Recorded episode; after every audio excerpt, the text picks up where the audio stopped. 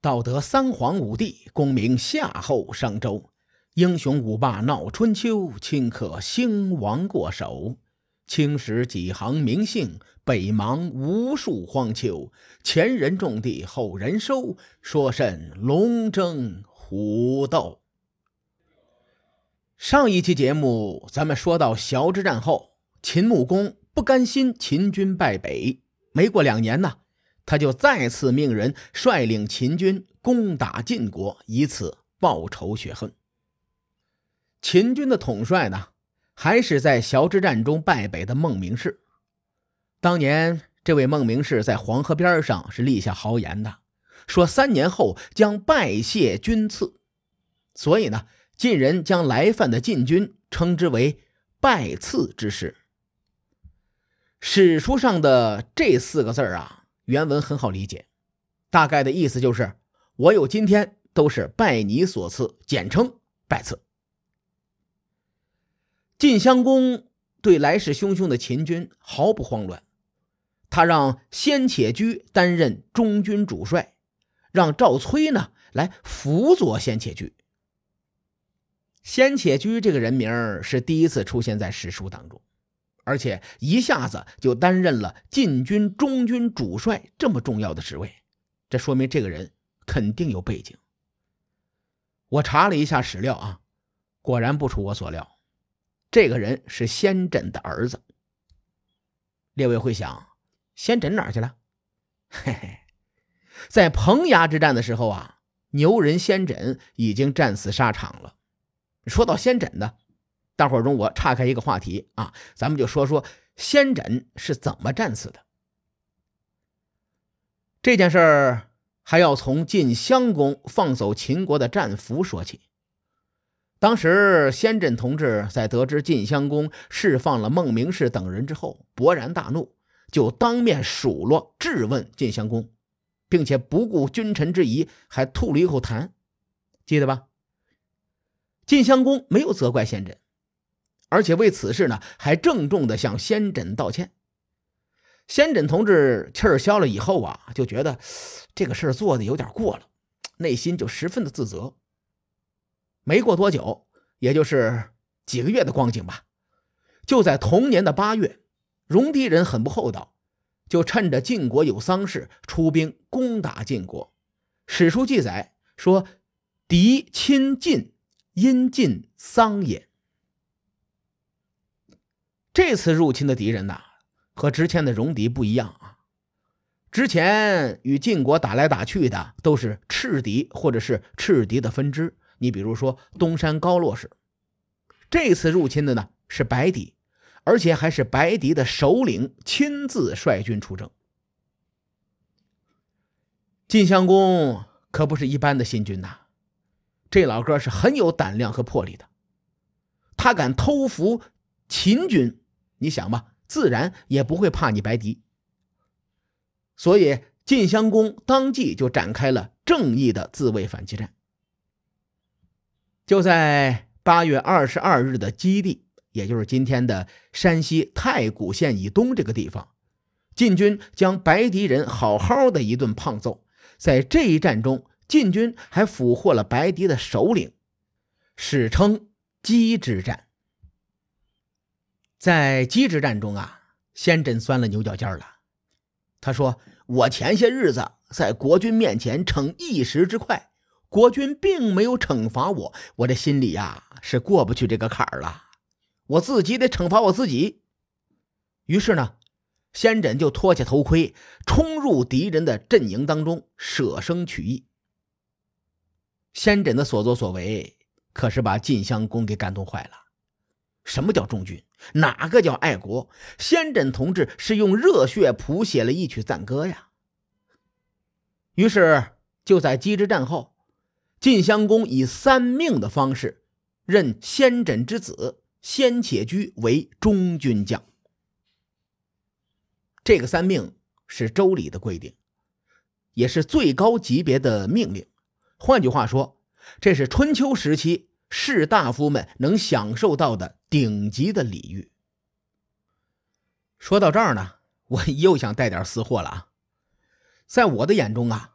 先轸之死有点愚忠的味道，但我毕竟是两千年以后的人啊，我这个观点呢是脱离了时代去评判的，多少有点有失公允。我小时候就听人说，说中国没有贵族精神，而且大肆鼓吹什么欧洲中世纪的贵族精神。其实啊，咱们的老祖宗早就有贵族精神了。中华文明传承几千年，贵族精神也融入到了每一个华人的血液里。我认为，我们的贵族精神其实就是书上说的“君子”两个字。咱不说舍生取义的口号啊，咱就从小细节说起。你比如说，严于律己，宽以待人；你比如说，路不拾遗，拾金不昧；还有什么穷则独善其身，达则兼济天下。还有不食嗟来之食，这些都是贵族精神的具体表现。可能有人认为“路不拾遗，拾金不昧”，这怎么能和贵族精神扯上关系呢？它没关系呀，这不是普通人都能做到的吗？列位，中国解决温饱问题，也就是这几年的事儿啊。历史上饿死人的时代太多了。在那个穷的随时都会饿死人的朝代，一个民族还能将拾金不昧作为集体意识传承下去，这本身就是很了不起的事情。而我们中国的历史上有无数舍生取义的祖辈们，给我们留下了很多的精神财富，所以呢，我们才能从积弱走向富强。哎呀，今天这话题扯得有点远啊。总而言之，我很高兴啊，我们的民族越来越自信。言归正传，咱们说回彭衙之战。彭衙在今天陕西白水县的东北，这个地方呢，在当时是属于秦国的境内，而且是在黄河以西。秦晋两军如果在这儿交战，那晋军势必要渡过黄河，主动出击。这样一来，彭衙之战就有点意思了。原本是秦穆公主动出击，打算攻打晋国报仇雪恨，结果呢，晋军反而更加主动，深入到了秦国控制的河西之地上开战，有那么点儿御敌于国门之外的意思。彭衙之战，有个人大放异彩，这个人叫做狼沈。狼沈这个人很传奇呀，史书在彭衙之战中。特地记载了他的一些事迹，而且他是一个君子，我觉得挺有趣啊。这期节目咱们恰好聊到这儿了，我就和大伙分享一下。一切的起因呢，还是要从小之战说起。当时晋襄公在战场上抓到了一名秦军的俘虏，就命自己的车右来居将其斩杀。当时呢，晋襄公杀得起劲儿，车也没停，就继续往前冲。谁也没有想到，这个俘虏嗷的一嗓子，来居吓得一激灵，于是手里的兵器就掉在了地上。当时这个狼婶就在旁边，赶紧冲上前去，拿起兵器就把这个俘虏给宰了。经过这么一耽误啊，晋襄公的战车就跑得有点远了，而晋襄公呢又没了贴身的保镖，也就是那个车右。这样的话，他在万军丛中就很危险了。就在这个时候，这个狼神抓起来驹，就追上了晋襄公的战车。晋襄公自然很欣赏狼神的这个勇猛，于是呢，就让狼神接替来驹，成为了车右。狼神这个好运刚来没多久啊，就在几个月后的姬之战中，先轸作为中军将。就罢黜了狼婶的车右之位。于是这个狼婶就很沮丧啊，出了中军帐找他的朋友聊天去。朋友得知先轸认为这个狼婶不够勇敢而废了他的职位，顿时就怒了。